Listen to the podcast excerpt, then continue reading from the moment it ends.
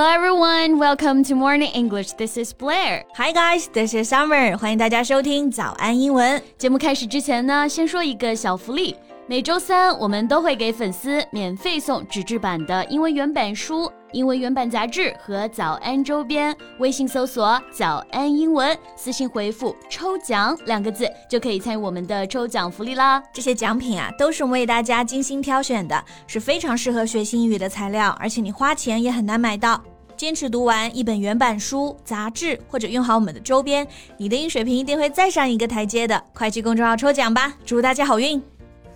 My mom just called and told me that they're asked to stay at home for three days. What? That's just too bad. Yeah. So you're not able to go back home this week again. 别说了啊，估计这周是回不去了。Now I'm just worried about if they got enough supplies. Yeah, that is the top priority.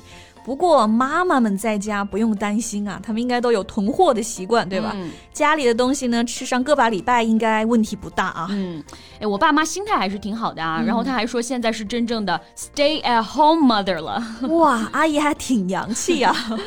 Okay, so what do you usually do when you're asked to stay at home? Well, pretty much as what I do every weekend. 嗯，像你这么宅，可能确实居家就是放假了啊。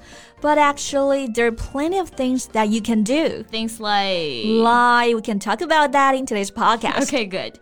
那今天的内容呢，都为大家整理好了文字版的笔记，欢迎大家到微信搜索“早安英文”，私信回复“加油”。 两个字来领取我们的文字版笔记。嗯，刚刚贝贝老师提到一个 “stay at home” 这个词啊，嗯，我觉得可以先来说一说，因为首先这个表达还是非常非常常见的。For example, player likes to stay at home and watch movies. Exactly, stay at home 是一个动词词组啊，嗯，不过呢，它其实还可以作为一个名词或者是形容词使用。首先，作为名词，if you describe someone as a stay at home。You mean that they stay at home rather than going out to work or traveling？就表示不爱出门的人。对，就是很宅啊。嗯，然后呢，还可以做一个形容词，用的最多的就是 stay at home mother or father。 Right. So a stay at home mother or father is one who stays at home to take care of their children instead of going out to work。就表示呢全职照顾家庭的。对。 家庭主妇或者家庭主夫这个意思啊，嗯、我觉得还是蛮实用的啊。那之前的话呢，待在家可能是自己的选择，现在的话更多的就是无奈之举了啊。没错，大家都懂啊。不过既然要居家，我觉得还是可以让自己的生活更丰富一点嘛。嗯哼。So the first thing I would do is find a really good show and then binge watch it。哎，这个好啊 ，binge watch。首先，binge。B I N G E. So if you binge, you do too much of something, such as drinking alcohol, eating, or spending money. Binge 也就是我们常说的这个放纵。是的，所以 binge watch 也就是我们说的追剧。 现在看剧就是一集接一集嘛，完全停不下来，可放纵了啊！是的，So winter is coming. Get ready to binge watch. I'm always ready for that. 嗯，那除此之外啊，宅在家还有一个非常非常好的休闲活动就是 打麻将。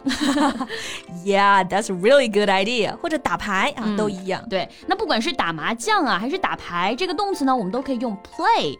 Play mahjong, play cards。嗯，贝贝老师打麻将厉害吗？开玩笑，雀后好吗？看来在家就没少打啊。哎，都是居家的时候积累出的经验啊。我们家正好四个人嘛，嗯、所以每天的休闲活动就是打麻将了。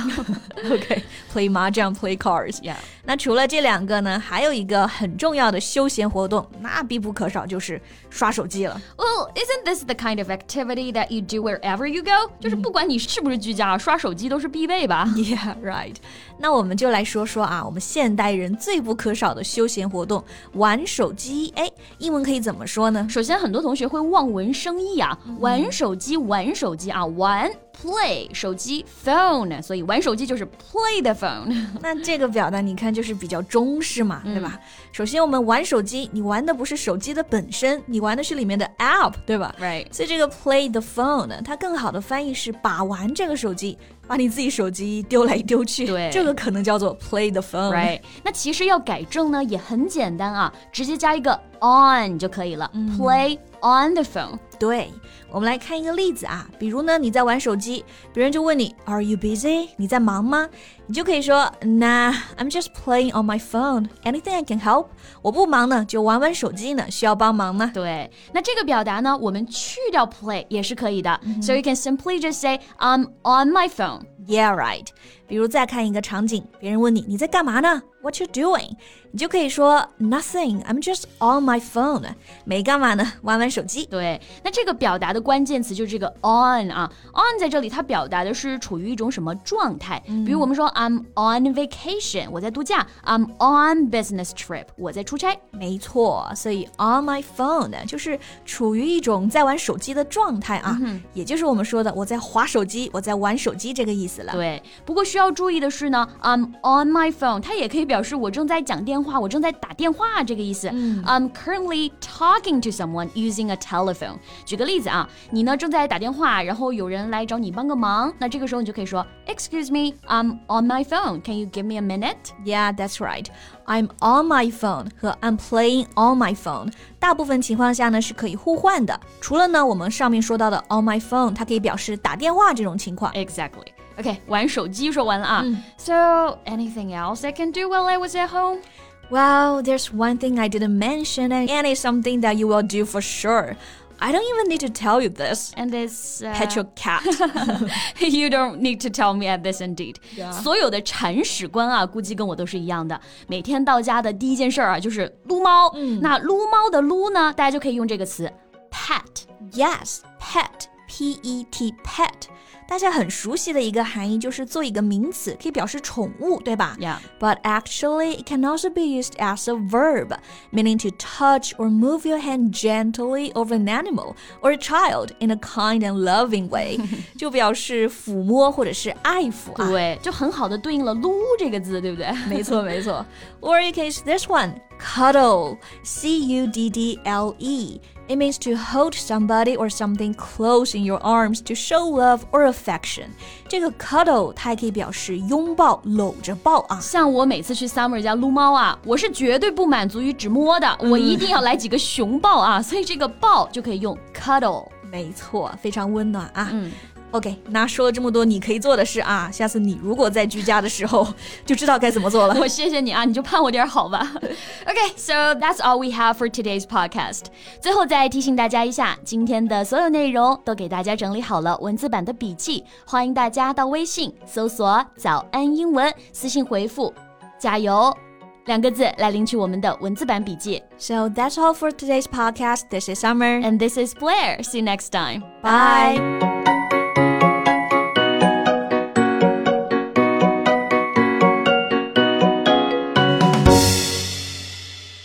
This podcast is from Morning English. 学口语就来早安英文。